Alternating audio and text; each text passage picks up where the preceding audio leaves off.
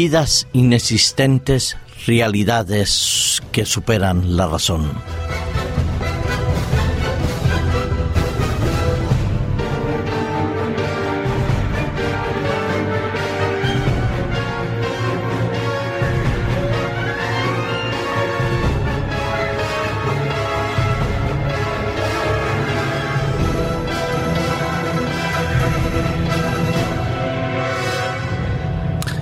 Se dice a través de los informes de la ONU que en este mes de noviembre habremos llegado y cumplido una cifra de habitantes sobre nuestro planeta Tierra bastante, bastante trascendental.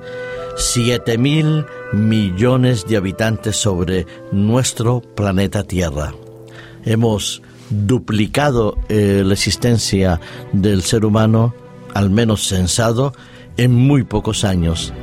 Hemos crecido en las últimas décadas de tal manera que hemos superado con creces muchas de las expectativas que se habían dado en algunos momentos.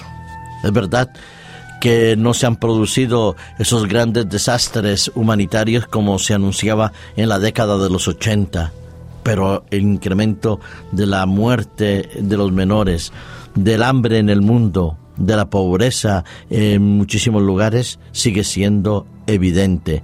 El daño climático y muchas otras cosas producto del desarrollo y el crecimiento de la población mundial. Pero hablamos que llegaremos a 7 mil millones de habitantes censados. Porque, ¿sabéis? Hay algo que preocupa y nos puede preocupar a muchos, es que en muchos lugares del mundo en China, en la India, en Tailandia, como en otros lugares del mundo, en Centro y Suramérica también se produce, que hay niños que nacen que no son nunca registrados y que tienen entonces gravísimos problemas para poder acceder al mundo laboral, a la salud, a la educación, que tendrán problemas en el momento de decidir casarse o de votar. Siete mil millones de habitantes, pero la realidad puede ser mucho más sorprendente si se juntaran, si se juntaran todos los indocumentados y se les hiciera rápidamente un censo de cuántos serían. Nadie sabe cuántos son, no existen, pero están ahí, viven y subsisten gracias a muchas veces a los verdaderos milagros que se producen en la naturaleza humana de trabajar sin ser eh, declarados, de vivir sin ser educados y de comer de lo que pueden dar las organizaciones humanitarias en muchos lugares. Es muy común que en China, en la India, no se censen a los habitantes y sobre todo porque corren el riesgo las familias de encontrarse con problemas a veces mm, de verdad dramáticos. Por ejemplo, si una mujer china tiene una segunda hija, pues entonces tendrán que matarla y eso es dolorosísimo, tener que sacrificar un hijo. Tendrán que pagar una multa, pero no tienen recursos económicos, de manera que lo que hacen es guardar silencio y esperar que el tiempo pase y que se pueda conseguir de alguna manera alguna identidad. Pero ahí se calcula varios millones de seres humanos sin existir a pesar de que vivan. Lo que digo, vidas inexistentes que superan la razón humana. Porque ¿cómo es posible que tengamos personas en nuestro planeta Tierra que no sepamos su nombre, su identificación, su posibilidad de escolarización y su posibilidad de acceder a los medios de salud. Son tan complicados a veces los temas gubernamentales y las situaciones legales que el desarrollo económico a veces prima sobre la realidad y la existencia de la persona.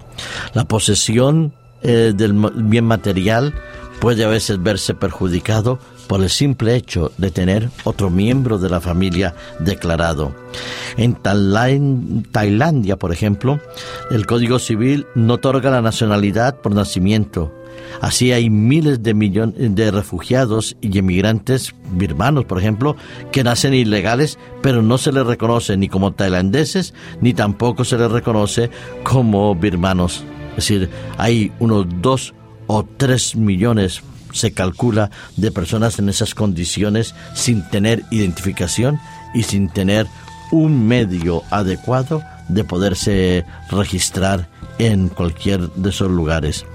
En la India el desarrollo económico está creciendo, eso es verdad, pero nacen en la sombra, son millones también de seres humanos, depende de la casta, del lugar, de la población donde vivan y las molestias que puede representar como decía eh, Dick Bisbas, director de una ONG india conocida como Peck Hop, que vive en, Calcula, en Calcuta, donde 60 niños, dice, cada día sean registrados sobre otros cientos que nacen y que no se distinguen.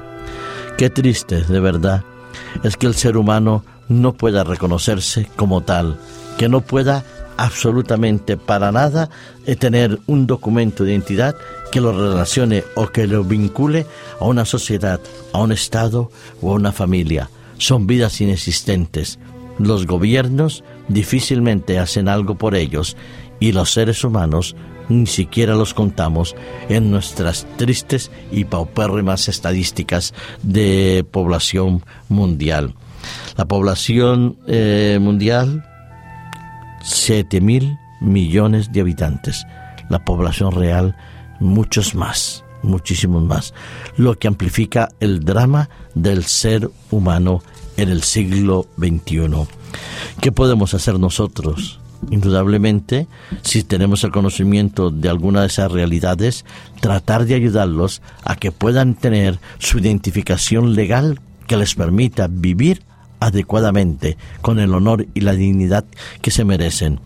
Si aparecen en nuestras costas, en nuestros territorios europeos, a través de la inmigración ilegal, gente que llega en pateras, en coches, en, en barcos, en autobuses escondidos y no traen documentación y que es difícil identificarlos, en vez de quizás de echarlos y de devolverlos a países donde no reconocen su existencia, ¿por qué no facilitarles un documento que les permita a ellos realizar su dignidad de ser humano? Posiblemente todos los gobiernos debíamos pensar y meditar cuál es el origen del ser humano. ¿Por qué no hacer como el salmista David en el Salmo 139, versículos 3 y 14, donde reconoce que la existencia de Él no es el producto del azar, de la casualidad, que no es el producto simple y llanamente de una conjunción de oportunidades mal logradas o bien logradas, no me encanta cómo el salmista David describe la dignidad del ser humano, que eso nos ayudaría a tener un carnet de identidad digno mucho más del que podamos nosotros recibir hoy en día. Dice el salmista David en el Salmo 139, versículos 3 y 14, porque tú, se refiere a Dios, tú me formaste mis entrañas, tú me tejiste en el vientre de mi madre, te alabo porque formidables y prodigiosas son, son tus obras. Prodigioso soy yo mismo y mi alma lo sabe muy bien. Qué bonito es reconocer eh, de parte del salmista David y de parte de cada uno de nosotros que somos el producto fundamental de la intervención de Dios. Que Dios dotó la naturaleza del ser humano al hombre y a la mujer con la posibilidad de procrearse, que uno de sus proyectos de Dios era que el ser humano pudiera multiplicarse y llenar la tierra con la responsabilidad de cuidarla, protegerla y atenderla, pero que cada ser humano tuviera y tenga y debe tener de aquí en adelante la conciencia clara que es la acción directa de Dios en el ser humano lo que permite nuestra existencia. Ojalá, querido amigo que me escuchas, que al levantarte o al acostarte recuerdes que la vida es un don maravilloso de Dios, porque Dios nos formó en las entrañas de nuestra madre y nos consideró como el objeto precioso de sus ojos. Eso es el valor del ser humano y no simplemente estadísticas, números y datos.